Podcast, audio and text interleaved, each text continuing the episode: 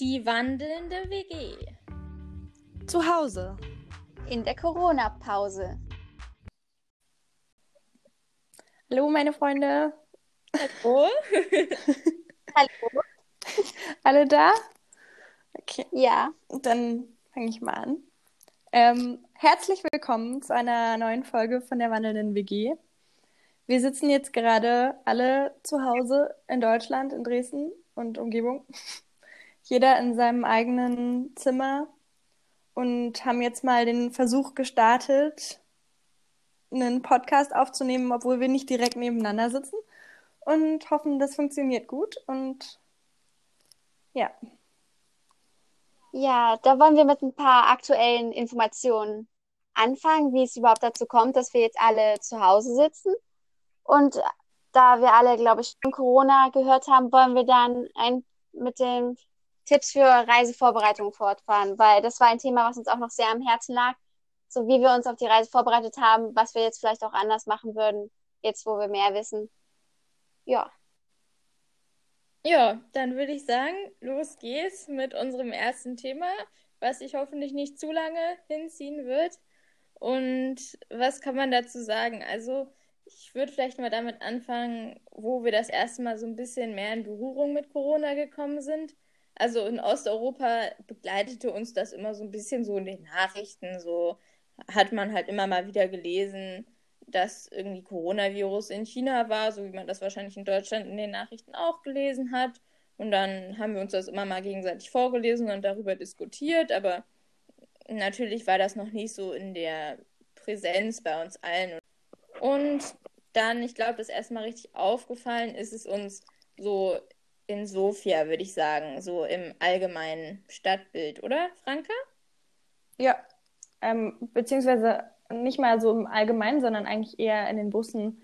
Also wenn wir uns mit den öffentlichen Verkehrsmitteln fortbewegt haben, dann kam es halt häufiger mal vor, dass man jemanden mit einer Atemschutzmaske gesehen hat. Aber ich meine, das war so eine Person in jedem zweiten Bus ungefähr. Also nicht besonders viel, aber es ist uns aufgefallen. Und zu dem Zeitpunkt war aber in ganz Europa noch nicht viel davon zum Ja, Spüren. zur, zu, zur zeitlichen Orientierung, das war Anfang Februar, also so die erste Februarwoche war die Woche, die wir in Sofia verbracht haben, wo wir das erste Mal so vor allem Atemschutzmasken an der Bevölkerung gesehen haben. Ja, würde ich auch sagen. Genau, dann Anfang Februar und dann zog sich das halt so ein bisschen weiter und dann kamen wir halt nach Griechenland und da war anfangs eigentlich auch noch ähm, alles gut. Also Ja, da war eigentlich gar nichts es, die ganze Zeit. halt eher auf dem Land. Deshalb hat uns das auch jetzt nicht betroffen und die, ich meine, irgendwie in irgendwelchen kleinen Städten, da war jetzt auch nichts. Und dann, als es auch schon in Europa ankam, waren wir auch noch lange Zeit ähm, in Megalopoli. Also als dann hier so langsam kam, ja, es wird vielleicht doch äh, Europa ähm, betreffen und wird härtere Auswirkungen haben. Da waren wir gerade halt in unserer Megalopoli-Blase und haben irgendwie auch nicht mehr so viel Kontakt zur Außenwelt gehabt und uns da ja sehr wohl gefühlt. Ja, dann diskutierten wir auch immer mal wieder darüber, gerade mit den anderen Workawayern. Wobei man da auch immer eher so darüber geredet hat, oh, das ist ja alles so einen, also es wird da ja so ein, keine Ahnung, so ein Drama Drama draus gemacht, das ist doch gar nicht so schlimm und so. Wir hatten halt auch die eine Italienerin, also die eine Workawayerin kam aus Italien und hat halt immer von ihrer Familie Bilder geschickt bekommen von den leeren Supermärkten und wir konnten das halt alle gar nicht glauben und das war so ein bisschen fernab von, von unserer Realität in dem Moment. Ja.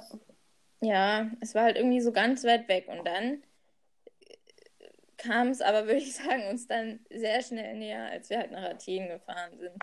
Also Oh ja, Das hat uns echt ein bisschen umgehauen da. Da war so plötzlich vorher gar nichts und dann plötzlich alles auf einmal.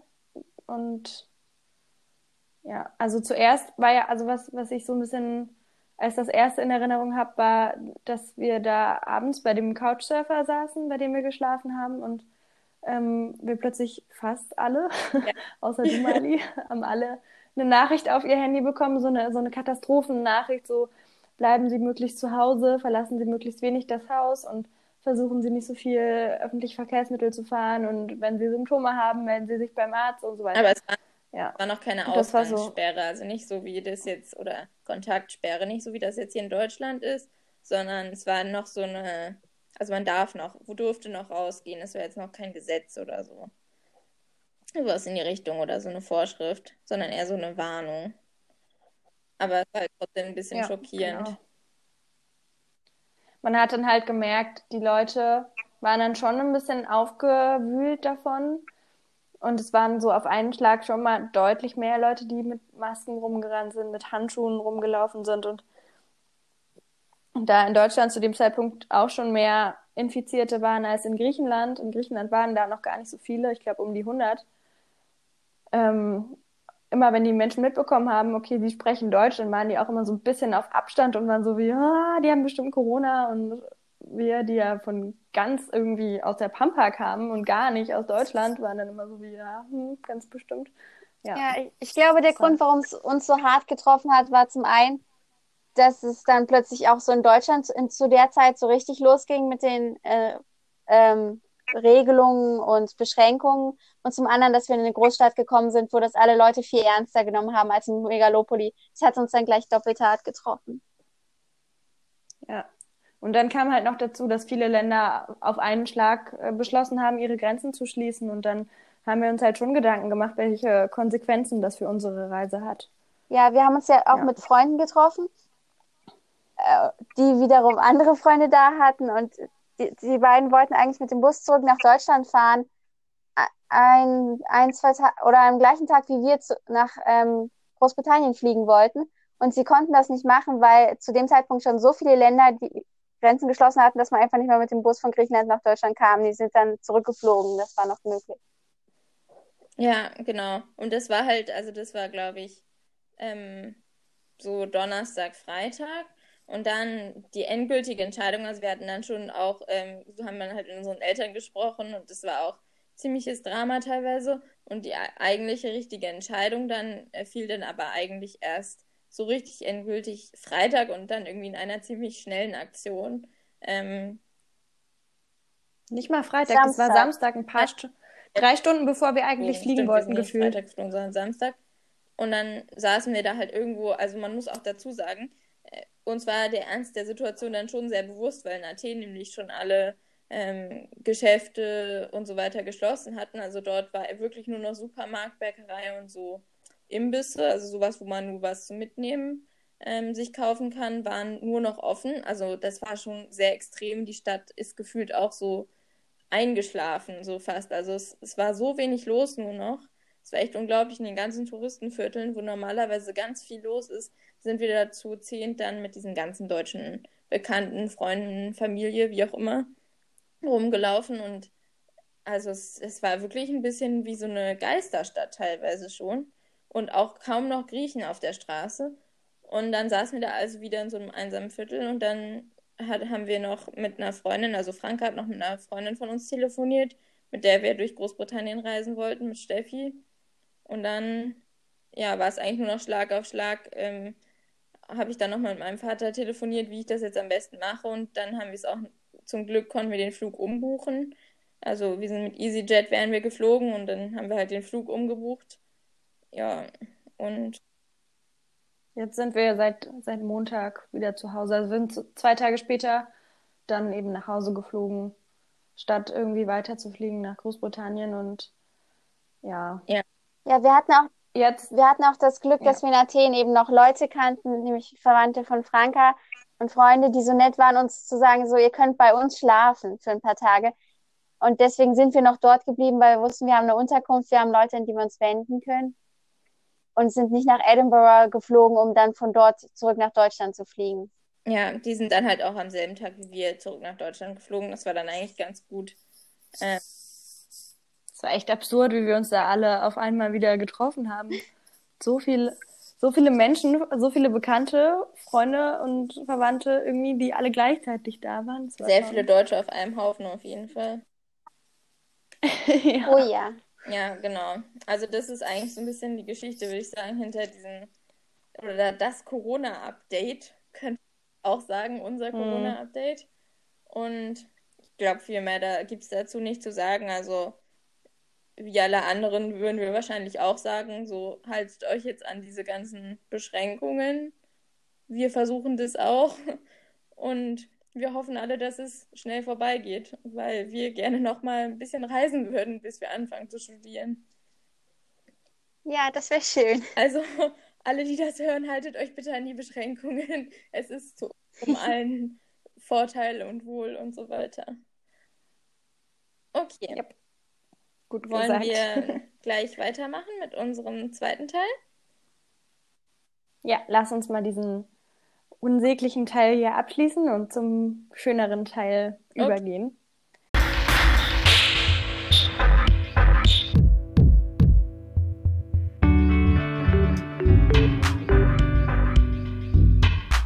Wir haben nämlich gesagt, ähm, nach der Reise ist ja auch wieder vor der Reise und deswegen wollen wir jetzt mal ein bisschen über unsere Reisevorbereitungen sprechen, die wir vor der eigentlichen Europareise getroffen haben und aus denen wir jetzt auch für vielleicht eine nächste Reise, die jetzt hoffentlich noch irgendwann kommt, gelernt haben und wo wir manche Sachen vielleicht wieder so machen werden oder auch nicht.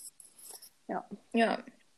Wollen wir anfangen mit den mit den Packsachen oder wollen wir erstmal anfangen mit keine Ahnung, wie wir uns so den Plan überlegt haben, wo wir hinfahren wollen und so? Ich würde sagen, ein bisschen chronologisch, ja. also erstmal so den okay. Plan, oder? Sehe ich auch so. Mm, ich esse gerade Schokolade. Okay, ich kann ja, ich kann ja beim. Ich will auch Schokolade. Ja, ich auch. Ich könnte beim Urschleim anfangen. Also es war Franka, die wusste, okay, ich will um die Welt reisen und sie gesagt hat, okay, ich will das nach der Schule machen. Dann haben wir uns darüber unterhalten und ich habe so festgestellt, ja, das will ich auch machen. Lass das doch zusammen machen. Ja. Ja. ja, so ein bisschen was äh, habt ihr ja vielleicht auch schon davon in unserer ersten Podcast-Folge gehört, wie wir darauf gekommen sind und so. Ach ja, stimmt. Ja, aber das war jetzt gut zum Wiederauffrischen, glaube ich.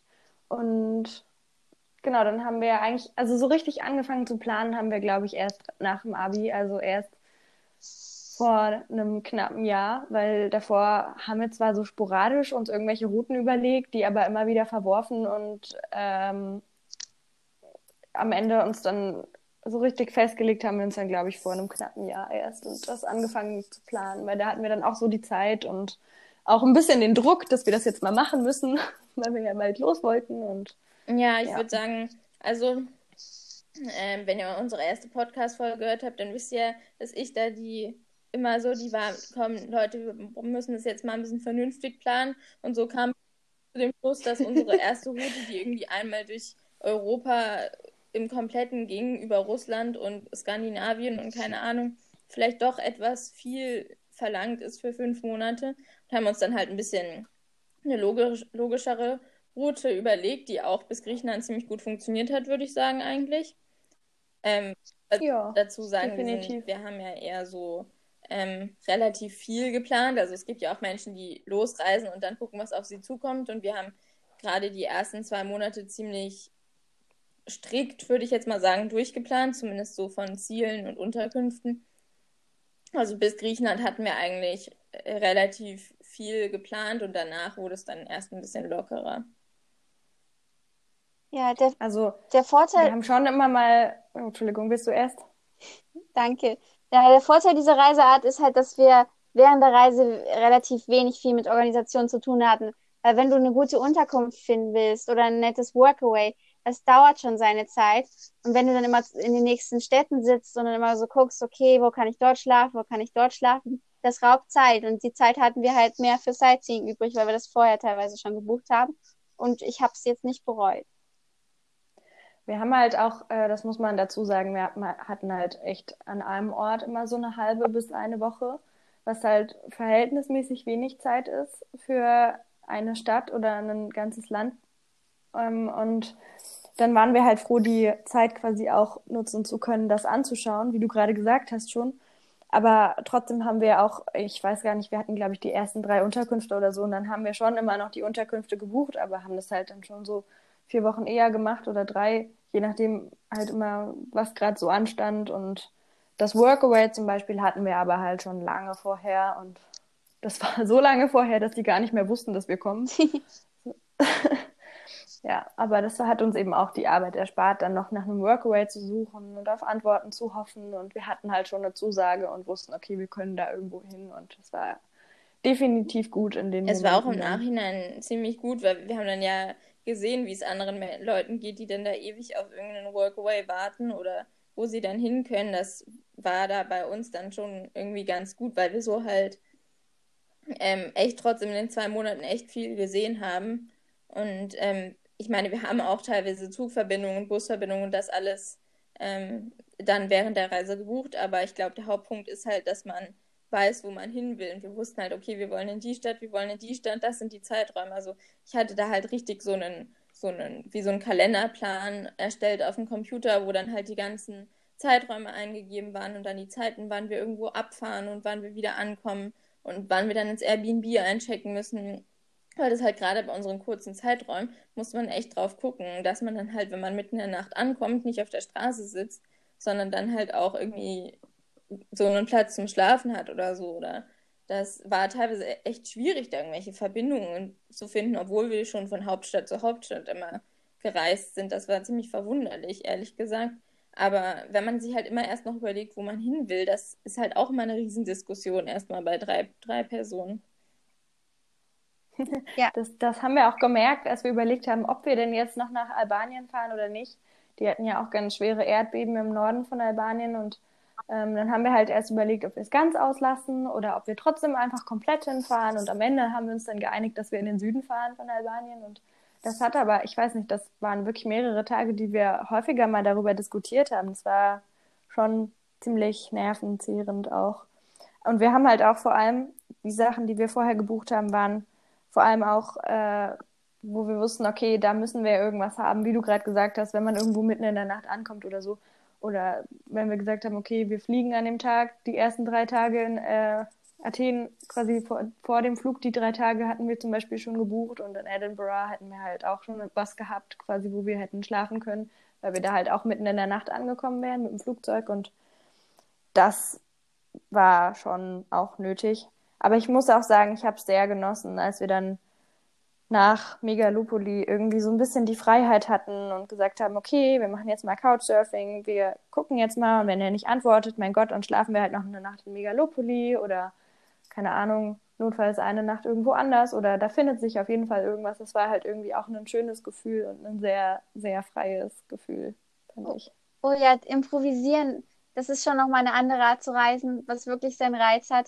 Aber da braucht man halt allgemein ein bisschen mehr Zeit. Also wenn man wie wir in anderthalb Monaten durch ganz Osteuropa will, dann wird es schwer mit Improvisieren. Ja, ich fand es auch so für den Anfang ehrlich gesagt ganz gut, weil man so irgendwie Ziele hatte und man war nicht so verloren. Also ich glaube, hätte man mich da jetzt hingesetzt und gesagt, es war ja auch noch, man muss auch dazu sagen, es ist halt Winter gewesen. Und im Januar willst du halt nicht irgendwo auf der Straße stehen und auf das nächste Auto warten, so finde ich, mit der Rucksack. Es ist halt, finde ich, nochmal was anderes so im Sommer, also gerade in Griechenland ähm, dann sind wir dann ja auch mal getrampt und so, einfach so tagsüber. Und wenn es dann halt so wärmer ist und nicht regnet und so, dann ist das schon nochmal alles was anderes. Aber wenn es halt, da war es halt wirklich kalt. Und da ist auch relativ früh dunkel geworden. Da hätte ich mich, glaube ich, auch ein bisschen verloren gefühlt, so am Anfang. Ähm, fand ich das ganz gut, dass es dann sozusagen, wir hatten dann irgendwann unsere Routine und wir hatten schon ein bisschen Erfahrung so gesammelt über die zwei Monate und dann war das auch einfacher, weil wir halt da, keine Ahnung, halt Erfahrung gesammelt hatten, wie man was bucht, wie man es am besten bucht, wo man vielleicht gucken kann, in welchen Städten und so. Das kam dann auch so ein bisschen mit der Zeit, dass wir dann ein bisschen lockerer geworden sind. Genau, der Plan war ja auch, dass wir eben sozusagen, du, dass wir halt auch wirklich lockerer werden und sozusagen dann Großbritannien, Frankreich, Spanien, da wo wir auch wussten, okay, wir können uns irgendwie verständigen, ähm, dass wir da auch ein bisschen spontaner reisen. Aber das hat ja jetzt nicht so gut funktioniert. Ja, gut. Das wird noch. An. Ja, wird noch. Genau. Stimmt. Ich würde sagen, es passt so ganz gut zusammen, so die ersten, äh, die, die ersten Reisevorbereitungen ähm, von den Zielen her. Also ja. die Route, wer das jetzt vielleicht noch nicht so genau weiß, war halt ähm, von Deutschland bis Griechenland und dann, das haben wir ja auch vollkommen sozusagen geschafft. Wir haben es einmal bis ganz runter geschafft in den Süden. Ähm, und dann wäre jetzt geplant gewesen, ähm, eben ganz in den Norden sozusagen zu fliegen, nach Großbritannien, nach Schottland und dann von Schottland nochmal runterzufahren bis ähm, Spanien, bis Nordspanien. Und dort wäre theoretisch unsere Reise zu Ende gewesen und wir hätten dann halt. Madrid sogar, das genau, wäre eigentlich also, mitten in der ja, Mitte. Und ich weiß gar nicht, gibt es Mittelspanien? Zentralspanien. Zentralspanien, ja. Und dort hätte dann unsere Reise geendet. Ja, eigentlich hatten wir ein echt gutes Timing. Also wir hatten gerade wieder so eine Etappe quasi abgeschlossen. Mit unserem Flug nach Edinburgh wäre ja eine neue Etappe losgegangen, dass wir das dann einfach so umbuchen konnten und eigentlich zum richtigen Zeitpunkt in Deutschland gelandet sind. Kurz vor den Ausgangssperren war eigentlich echtes Glück. Ja, wir haben immer so ein bisschen Glück um Unglück. Und dieses Unglück trifft jetzt auch irgendwie alle. Deshalb ähm, können wir da eigentlich nicht so sagen, dass wir nur Unglück hatten. Okay. Ja. Wollen wir dann vielleicht. Ich habe mir nämlich eine Liste gemacht und ich nichts vergesse. Sehr vorbildlich. Ja. Wollen wir dann vielleicht einsteigen in ein Thema so Versicherungen bezahlen, irgendwelche Sachen buchen, so praktische Vorbereitungen? Okay. Na, dann leg mal los. Ähm, also bei mir war das so, dass ich noch ein Problem mit der Krankenversicherung hatte. Also alle, die privat krankenversichert sind über, über ihre Eltern, müssen sich nämlich darüber Gedanken machen, wie sie privat krankenversichert bleiben. Ähm, nicht so einfach, ähm, weil man sonst rausgeworfen wird, was jetzt nicht so schlimm ist, ähm, in, die, in die gesetzliche kommt. Aber ähm, wenn ich wieder studiere, dann hätte ich da wieder ähm, Anspruch drauf gehabt. Deshalb war das erstmal ein Thema konnten wir dann klären durch Bewerbungen. Also ich habe mich einfach beworben und bin abgelehnt worden und dadurch konnte ich sozusagen nachweisen, dass ich ja Anwärterin auf einen Studienplatz bin, ist aber ein ziemlich großes, ein ziemlich großes Hin und Her gewesen. Also mein Vater hat da ewig rumdiskutiert mit der mit den Krankenkassen ist auch immer noch mal ein bisschen unterschiedlich, je nachdem, ähm, wie das halt ist. Also ob man zum Beispiel die Krankenkasse, die private kann man ja auch voll bezahlen oder ob man halt einfach, weil man eine bestimmte Arbeitsstelle hat, halt automatisch krankenversichert ist privat. Darum muss man sich auf jeden Fall kümmern, wenn man so ein Auslandsjahr macht oder auch halt einfach nicht gleich studiert. Und dann war es auch noch so mit Reiseversicherung, also dass man im Ausland halt krankenversichert ist, sollte man sich halt auch überlegen, ähm, je nachdem, ob man jetzt nur nach Europa reist oder auch noch weiter ins Ausland, das auf jeden Fall mit der Krankenkasse mal zu klären, inwieweit man da versichert ist und ansonsten noch eine zusätzliche Versicherung abzuschließen. Also wir, ich hatte jetzt irgendwie eine dreimonatige Auslandskrankenversicherung sowieso, hatte mein Vater mal abgeschlossen. Und das habe hab ich jetzt einfach behalten und ich war, wäre sowieso zwischendurch nach Hause gefahren wegen dem Medizinertest und dann wäre ich ja theoretisch kurz in Deutschland gewesen. Und da haben wir dann einfach so ein bisschen drauf gezählt. Und ja, das ist eigentlich so bei Versicherungen mit mir bei mir gewesen. Ihr könnt sagen. Bei mir war das auch mit der Krankenversicherung. Ich bin nicht privat versichert, sondern halt quasi bei den öffentlichen Krankenversicherungen oder wie auch immer das heißt, versichert. Und da ist es halt bei mir so gewesen, dass äh, ich für viele der Länder, in denen wir waren, also eigentlich gesamtes EU-Ausland, ähm, schon versichert war zu einem gewissen Prozentsatz, aber nur zum Beispiel, wenn ich jetzt hätte irgendwie zurückgeholt werden müssen wegen irgendwas, das wäre zum Beispiel nicht mit drin gewesen. Und da hätte ich dann eben auch eine zusätzliche Krankenversicherung gebraucht. Und die habe ich dann halt auch abschließen müssen. Und ich habe da einfach ähm, ziemlich viel im Internet recherchiert, auch gemeinsam mit meinen Eltern, die mir da so ein bisschen unter die Arme gegriffen haben. Und ähm, ja, am Ende habe ich da was gefunden und habe das dann gemacht. Was bei mir halt auch nochmal so ein Punkt war, war so Kreditkarte und so, das zu finden. Und da haben wir auch ziemlich lange gesucht, um eine zu finden, die irgendwie kostenlos ist, weil ich dafür kein Geld ausgeben wollte. Und ähm, dann ist es am Ende irgendwie eine geworden mit so einem extra Konto und das hat uns dann auch ein bisschen manchmal geärgert, da, weil die keine Sofortüberweisungen angenommen hat und oh also, ja. das war einmal sehr ungünstig, sehr, sehr ungünstig, aber am Ende ja. So, also mir ging es beim Versicherung ähnlich wie Franka. Ich bin gesetzlich versichert, also nur bis zu einem gewissen Teil in Europa versichert. Deswegen habe ich mich dann noch extra versichern lassen, wobei ich damit relativ wenig zu tun hatte, weil ich eine Tante habe, die bei einer Versicherung arbeitet und da viel für mich organisiert hat. Was ich auch noch machen wollte, war so eine ähm, Arbeitsunfähigkeitsversicherung, so Invalidenversicherung. Das kannst du aber nicht machen, wenn du gerade keine Stellung hast. Also das heißt, wenn du nicht arbeitest, Schüler, Student, irgendwas bist, dann fällst du durchs System und dann lässt sich da nichts machen. Aber naja, bisher habe ich nicht bereut, dass ich da keine Versicherung abgeschlossen habe. Zur Kreditkarte habe ich mich tatsächlich bei der Sparkasse beraten lassen.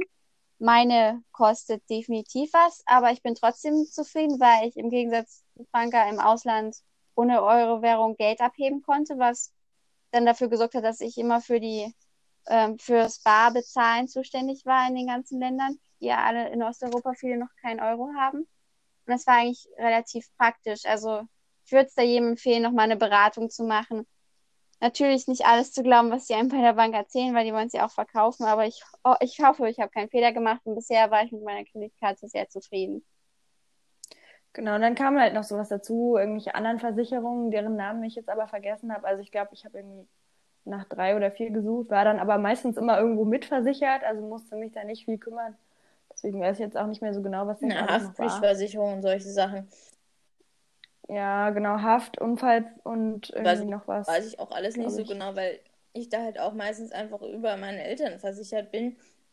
Ich würde dazu sagen, ja, ich auch. Dass, haben wir schon Glück, dass wir noch so halb ja, zu Hause genau, wohnen. Ja, genau, das läuft bei uns halt auch alles noch über einen Haushalt. Und wir sind eben in diesem Zwischending. Also wir sind jetzt theoretisch, glaube ich, nicht als arbeitslos gemeldet, weil wir eben, wir haben ja nie richtig Geld verdient oder so. Also wir haben alle nicht so viel ja. gearbeitet, dass wir zum Beispiel jetzt Steuern zahlen mussten oder sowas. Deshalb fallen wir da so ein bisschen durch dieses Raster so ein bisschen durch. Das ist irgendwie so eine Grauzone, glaube ich, häufig auch. Auch bei der Krankenversicherung.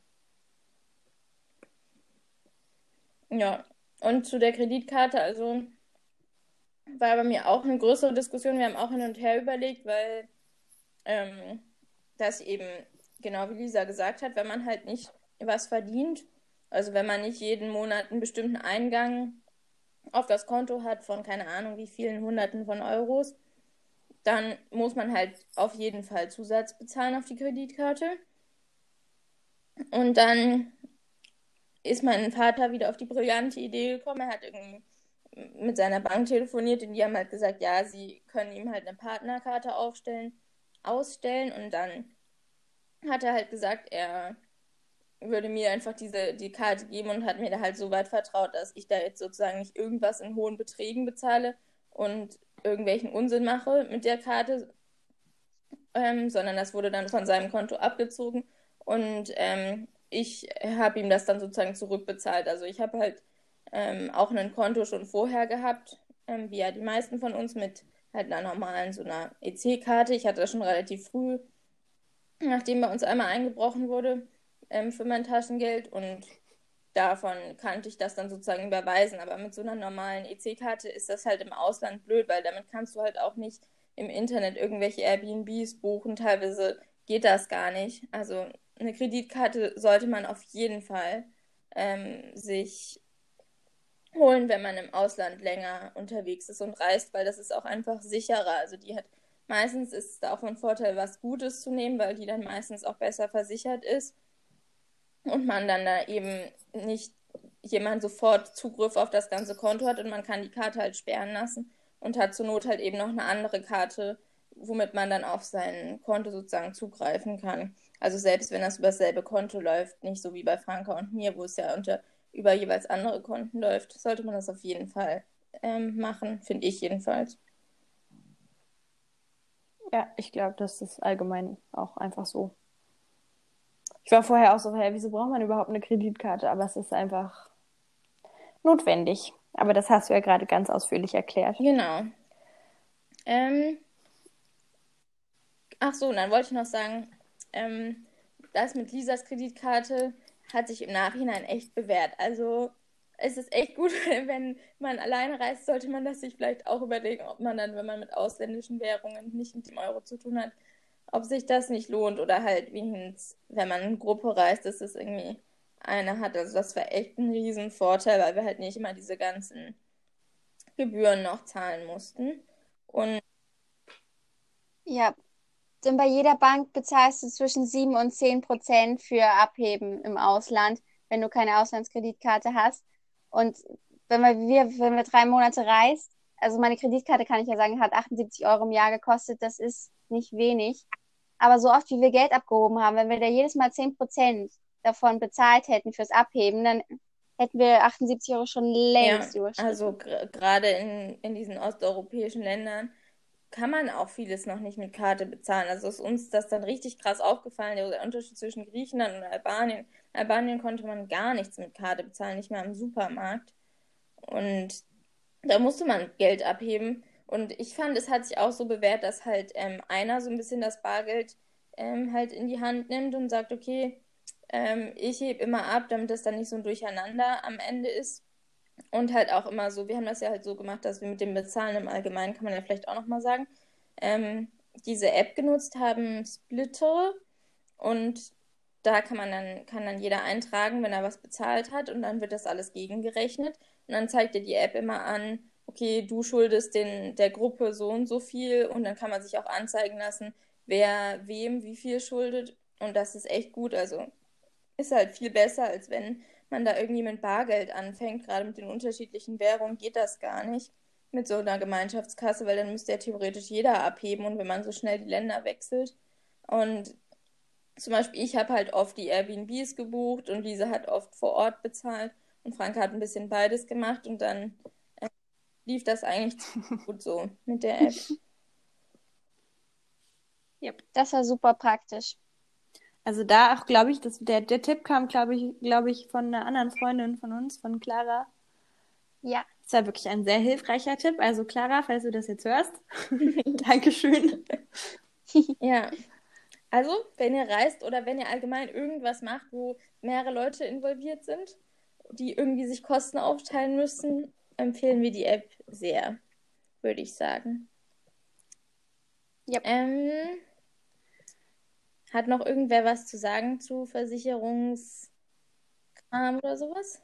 Nee, das ist, das ist auch immer so ein langweiliges Thema. Vielleicht können wir jetzt mal über was anderes Ja, aber ich fand es echt ein wichtiges Thema. Also wir haben ja, definitiv, das stimmt. Und es war auch wirklich gut, dass, so, dass wir alles so äh, ausführlich nochmal erklärt haben. Aber ich glaube, wir haben auch alles so gesagt. Man muss auch sagen, darüber gab es zum Glück bei uns keine Streite oder Diskussionen. Ist ja bei, bei es geht, sagt ja immer so, bei Geld hört die Freundschaft auf oder so. Aber war bei uns zum ja. Glück überhaupt kein Problem irgendwie. Wir waren uns einig. Vielleicht. Ja. Vielleicht ist das eine Überfreundschaft. Ja, bei Geld bei fängt die Freundschaft an. das klingt falsch. Ich meine, eher so, wenn Geld einig ist, so, dann die Freundschaft. okay. äh, oh. Auf meiner Liste steht jetzt eigentlich so, schon fast irgendwie, was wir eingepackt haben. Oder wie wir uns so konkret vorbereitet ja. haben. Ich glaube, das ist jetzt auch, was bei mir im Kopf noch nur noch kommen würde. Ja, bei okay. mir auch. Wer will anfangen? Soll ich? Ja, Lisi, fang du an.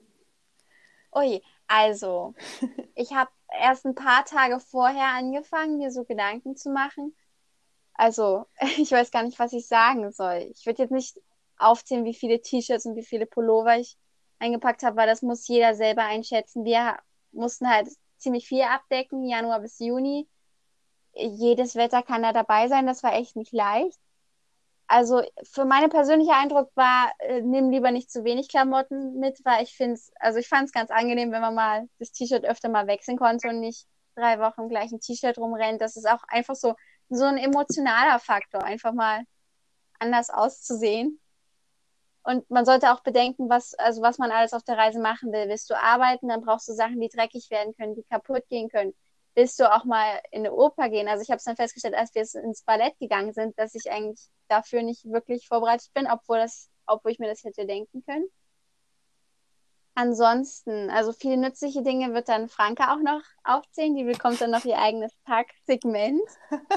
Wahrscheinlich vergesse ich ja. einfach die Hälfte von dem, was ich noch sagen sollte. ja, ich würde euch vor allem auch empfehlen, dass ihr vorher den Rucksack mal packt. Also ich hatte 45 Liter plus 10. Das war, glaube ich, der kleinste Rucksack von uns allen. Es ging, aber es war proppenvoll. Und also angenommen, ich, ich hätte es jetzt erst am Vormittag der Reise eingepackt und ich hätte gemerkt, so, okay, ich kann was nicht mitnehmen. Das, das wäre blöd, wenn dir das dann eine Stunde vorher auffällt. Also pack den vorher, guck, dass es platztechnisch passt. Also ich würde auch empfehlen, wenn man, wir haben auch Schlafsack mitgenommen, aber keine Isomatte, falls man in irgendwelchen Hostelwitten schläft, wo einem die Bettdecke nicht gefällt.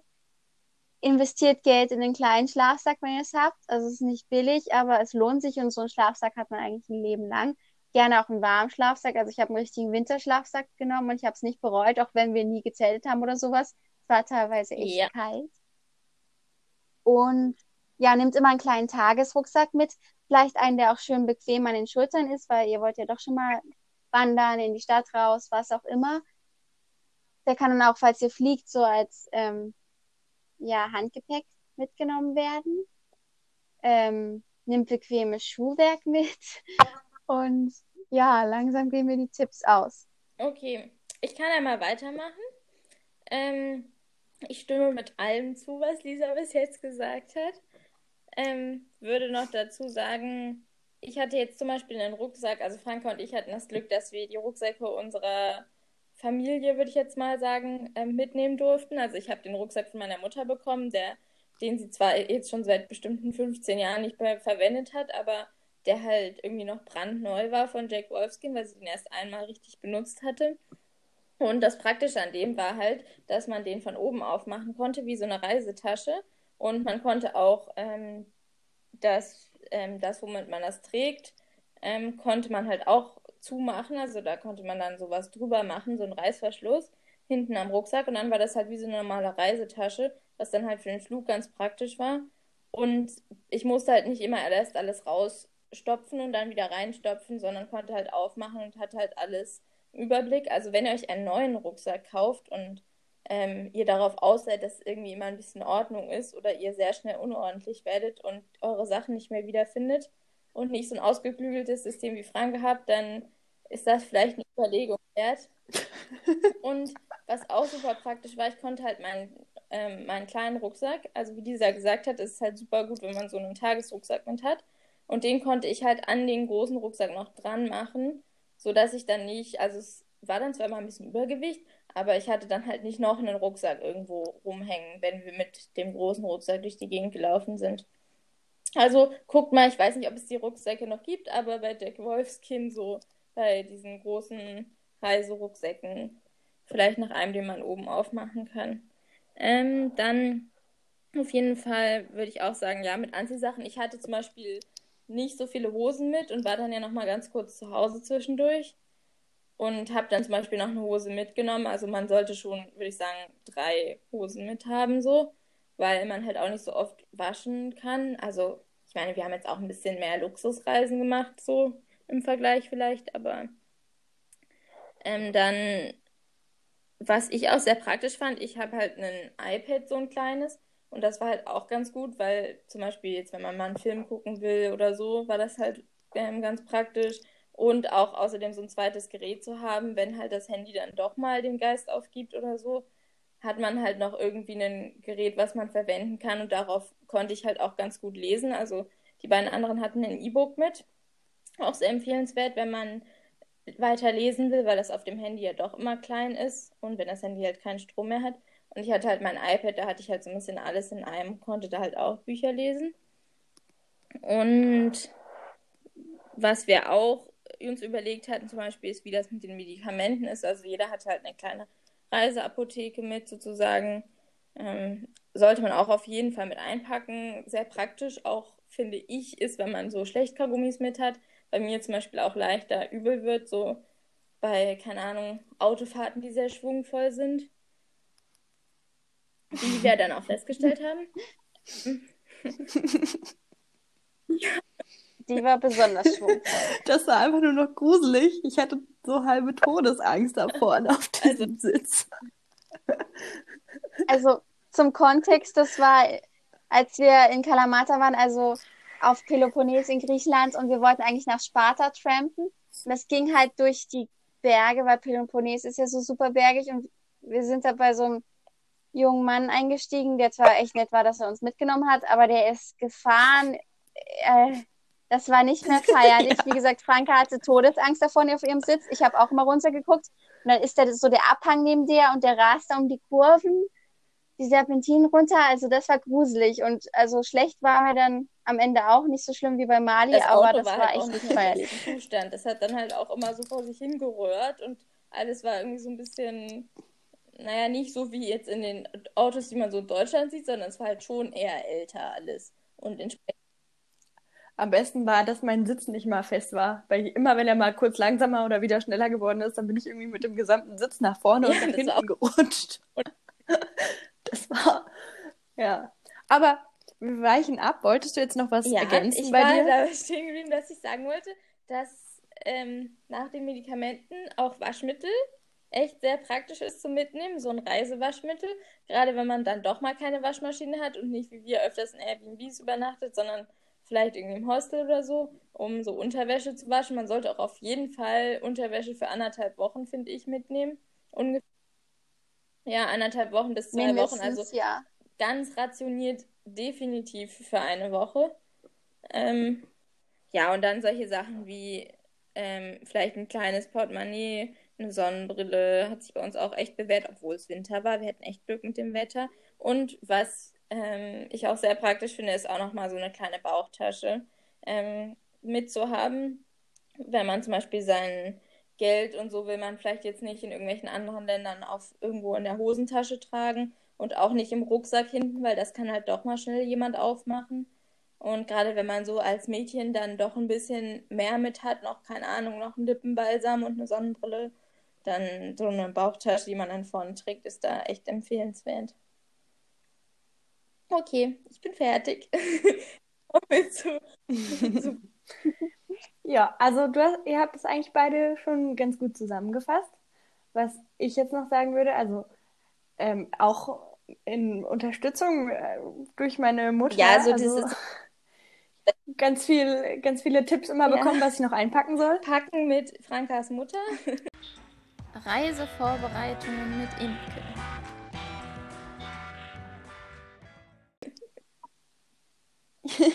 ja, also manche Sachen, da bin ich auch selber drauf gekommen, aber so manche Sachen hat sie mir auch eingeredet, was im Nachhinein echt gut war.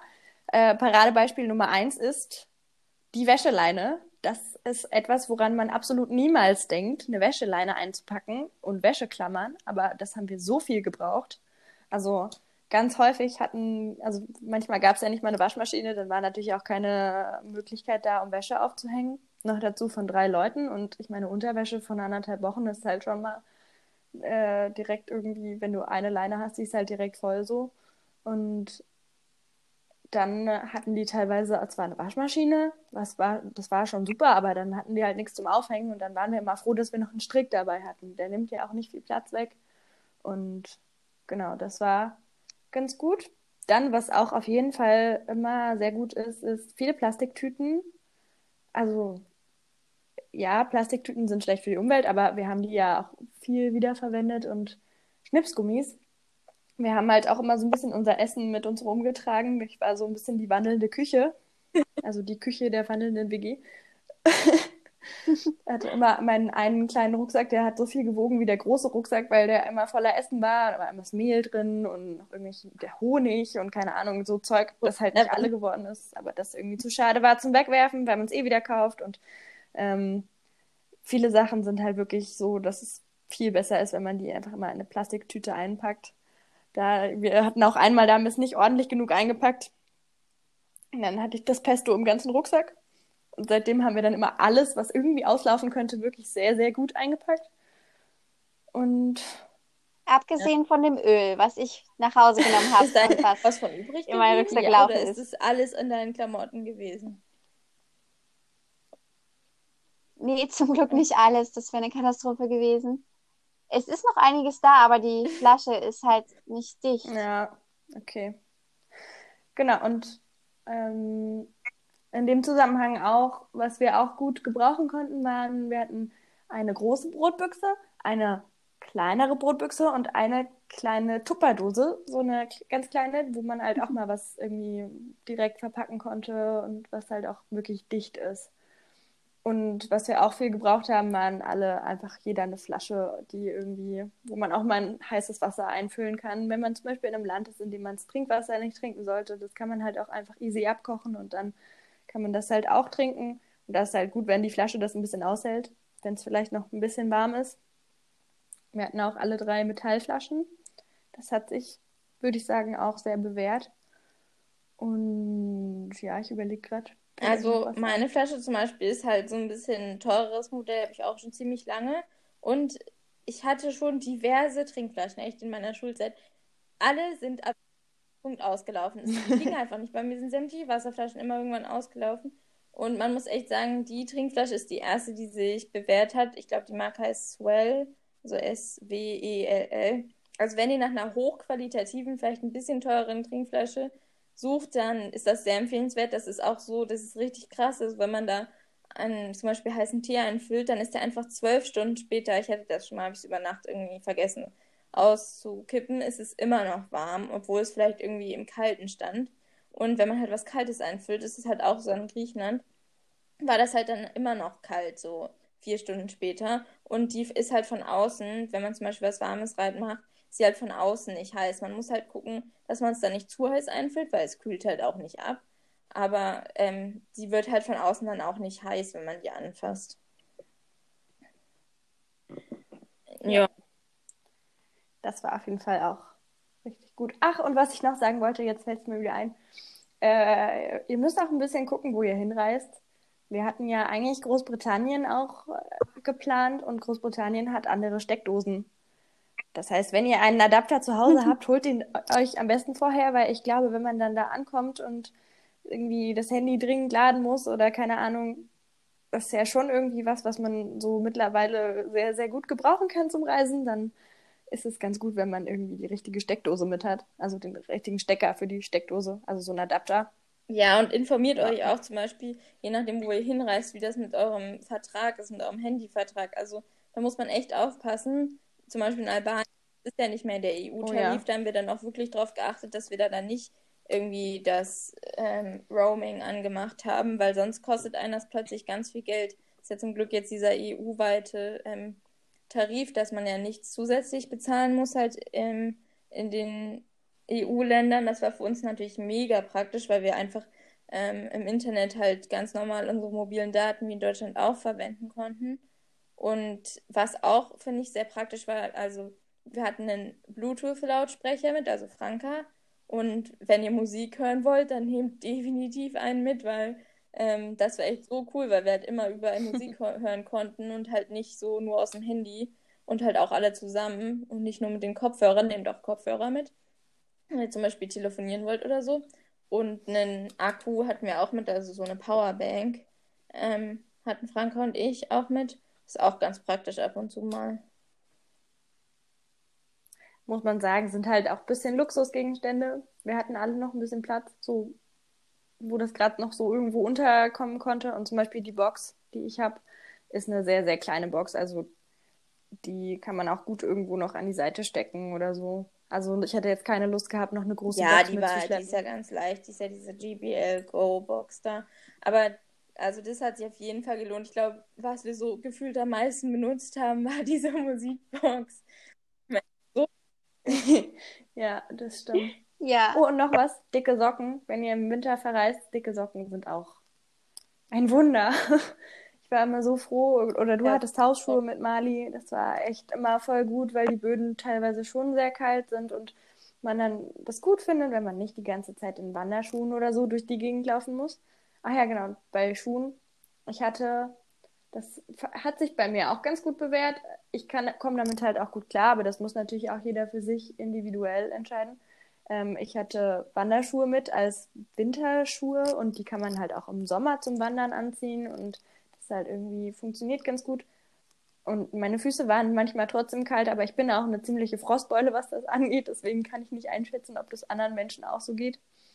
Und dann hatte ich halt einfach noch ein paar Turnschuhe und irgendwie Flipflops. Und wenn es jetzt ganz heiß geworden wäre im Sommer, irgendwie in Spanien, keine Ahnung, dann hätte ich halt keine Sandalen gehabt, aber hätte einfach meine Flipflops angezogen oder so.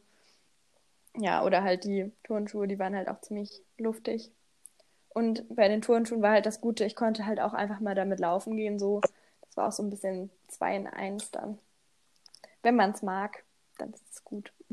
Ja, also es war bei mir auch so. Ich hatte keine Wanderschuhe mit, aber ich hatte so Winterschuhe mit, die halt aus Leder waren außen, also halt wasserresistent oder dicht oder wie auch immer. Und damit hätte ich halt, sind wir auch. Also ich bin auch mit den Schuhen wandern gegangen und das war irgendwie sehr gut. Und ich hatte auch noch Turnschuhe mit, die ich aber halt kaum gebraucht habe, weil ich ja darauf gewartet habe, einfach ähm, dann sozusagen den Sommer, der nie so richtig gekommen ist jetzt auf der Reise.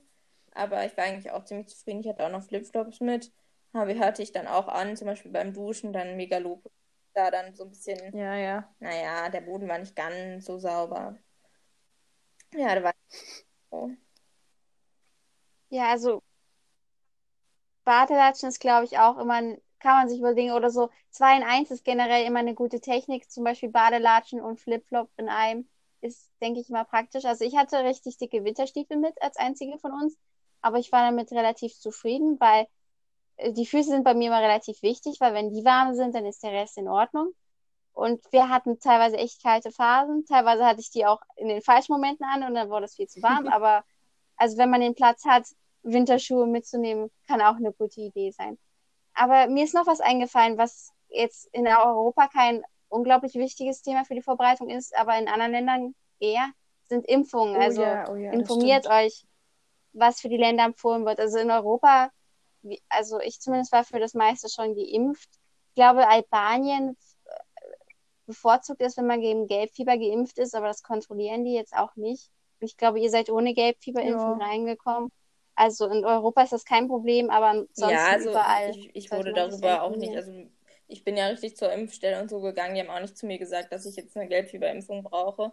Also da wird einem halt das auch nochmal gesagt und man sollte da auch wirklich ein halbes Jahr vorher hingehen, denn manche Impfungen werden einem auch mehrmals geimpft, also zum Beispiel Meningokokken oder irgendwas war, was man mehrmals impfen muss oder Ja, Genau, und FSME gehört zum. Beispiel braucht auch sehr lange Abstände dazwischen eigentlich. Dagegen war, war ich zum Beispiel auch schon vorher geimpft sowieso. Also es ist wirklich wichtig, da nochmal reinzuschauen, weil sowas will man ja jetzt echt nicht bekommen. Diese ganzen Krankheiten, wenn man dagegen was tun kann vorher. Das ist ein guter Punkt, Lisa. Ähm, ich wollte noch sagen, dass ich zum Beispiel auch so eine Jacke mit hatte. Ähm, eine Winterjacke, die man auseinandernehmen kann, zu dann sozusagen zwei Jacken.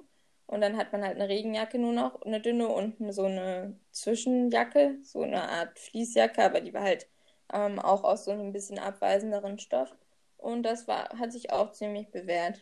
Also gerade wenn ihr in kältere Länder reist, ist, finde ich, so am wichtigsten, wirklich warme Sachen mitzunehmen und da auch irgendwie nicht dran zu sparen.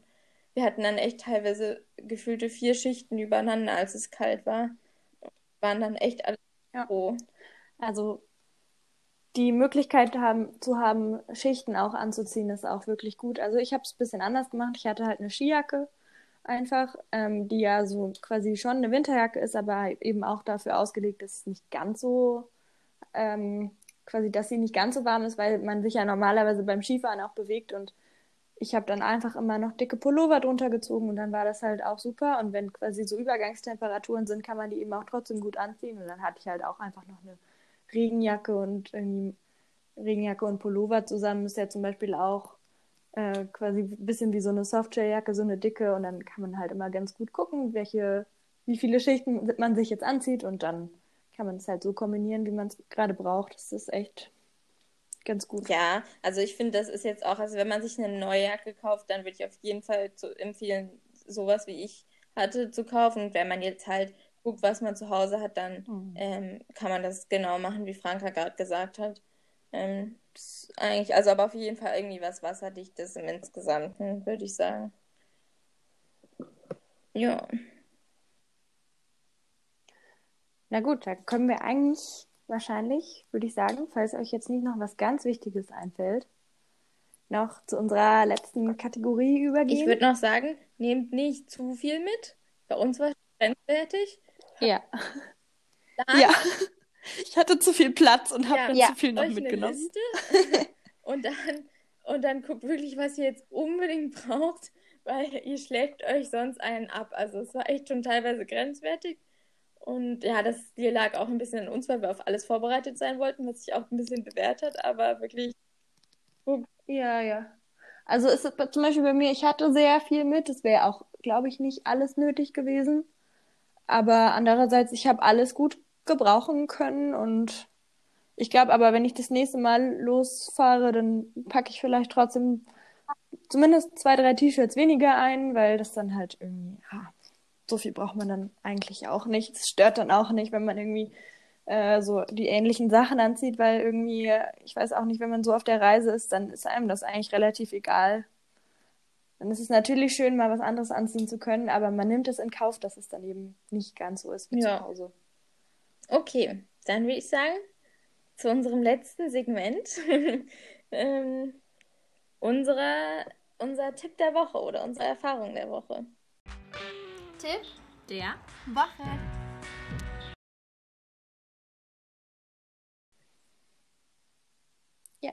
Möchte jemand anfangen?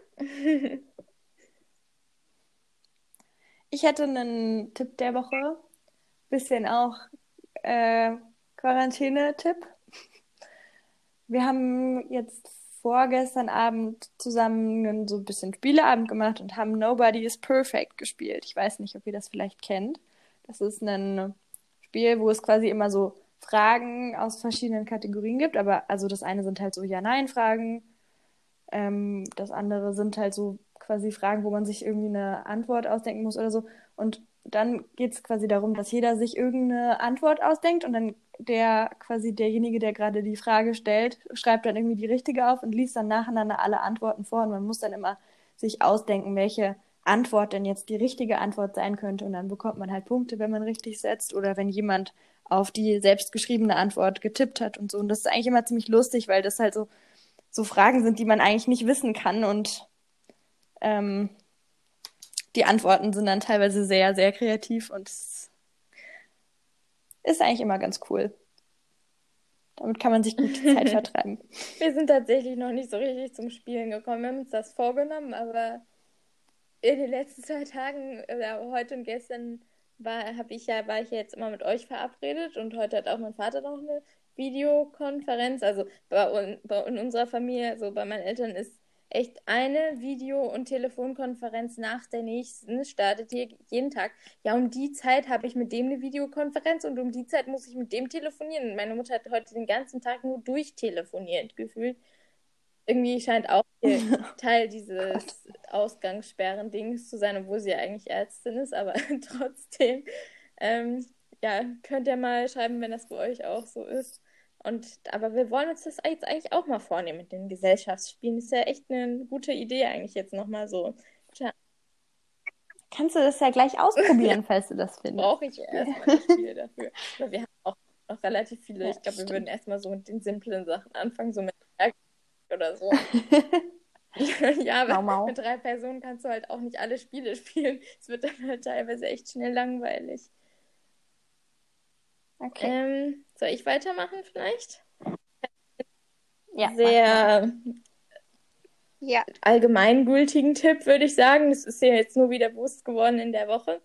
Also, ich bin ja ein Fan von Listen. Also, ich mache ja Listen über Listen. am liebsten. Also, ich habe dann immer für jeden Tag so eine Liste, was ich alles machen will. Und dann habe ich das auch dann meistens schon vorgeplant für die nächste Woche, wenn ich irgendwas, irgendein Projekt oder sowas machen will. Dann überlege ich mir jetzt gerade, weil man jetzt so den ganzen Tag zu Hause sitzt, irgendwie brauche ich da irgendwas so, dass ich irgendeine Art von Struktur in meinem Tag habe, weil sonst steht man halt um zwölf auf und geht um eins ins Bett, so gefühlt.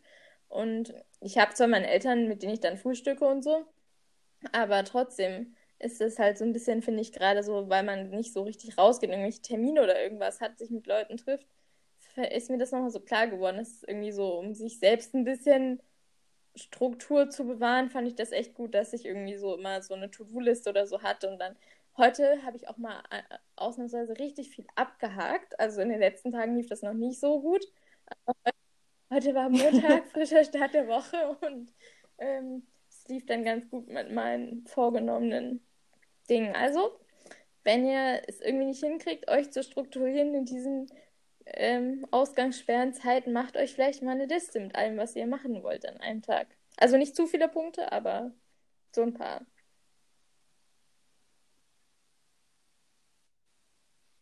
Sehr guter Tipp. Das hilft mir auch immer. Also mein Tipp bezieht sich auch so ein bisschen auf die Quarantäne. Auch wenn ich es eigentlich eher vorschlagen würde, dass man in der Quarantäne mehr Zeit mit den Leuten verbringt, mit denen man in Quarantäne ist oder mit anderen Leuten skypt und Bücher liest und möglichst viel Zeit weg vom Internet verbringt, ist es bei mir zumindest so, dass ich dann doch viel zu viel Zeit auf YouTube und Netflix verbringe. Und für die Leute von euch, die Netflix haben, habe ich jetzt meine Serienempfehlung. Und zwar I Am Not Okay With This. Und ich empfehle das, weil ich hoffe, dass die Serie weitergeht, weil sie mit einem ziemlich großen Cliffhanger endet. Sie hat bisher nämlich nur sieben Folgen, äh, ungefähr 20 Minuten. Sie ist von dem ähm, Producer von Stranger Things und dem Director von The End of the Fucking World.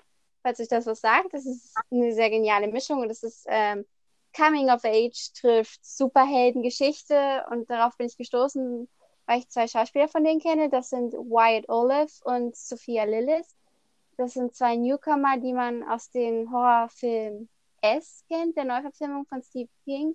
Die spielen dort, ähm, ist, ich weiß gerade die Namen nicht, weil ich, mir fallen jetzt nur die Namen aus der Serie ein.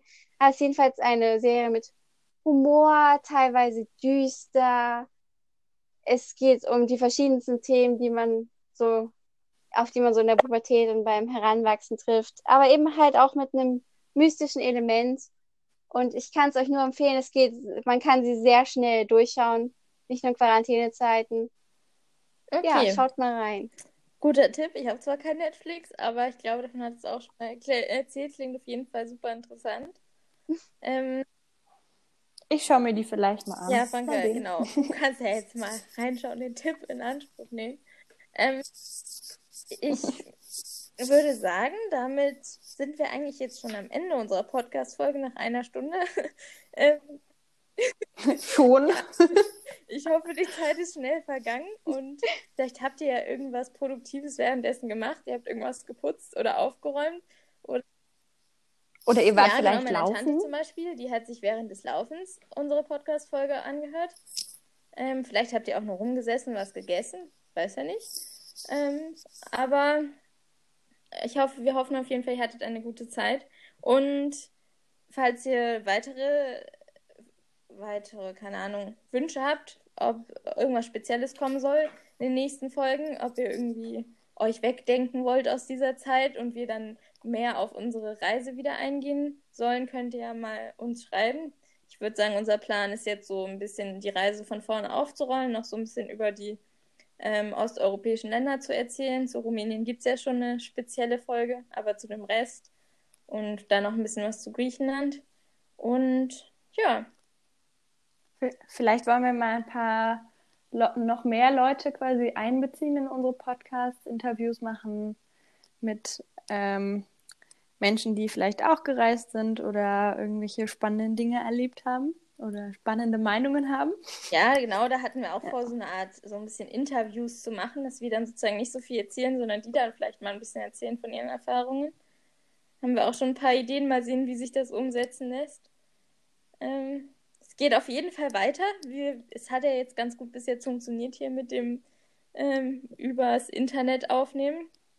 Und ich, unser Plan ist jetzt auf jeden Fall so jede Woche mal eine Folge aufzunehmen so ein bisschen unser Projekt während dieser Ausgangssperrenzeit.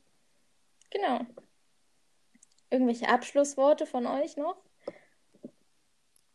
Na, deine berühmten Abschlussworte, die okay. müssen jetzt noch kommen. Wir wünschen euch einen schönen Tag, Mittag, Abend, Nacht, eine gute Zeit und in diesem Sinne bleibt gesund und bis zur nächsten Podcast-Folge. Alle unsere Podcast-Folgen werden untermalt durch die Musik von Alex Frankas Patchwork Vater und ihr findet ihn auf Spotify unter Fast und, das heißt das kleine Wort Fast, F-A-S-T, mit einem Und-Zeichen dahinter. Also schaut vorbei und unterstützt ihn. Dankeschön!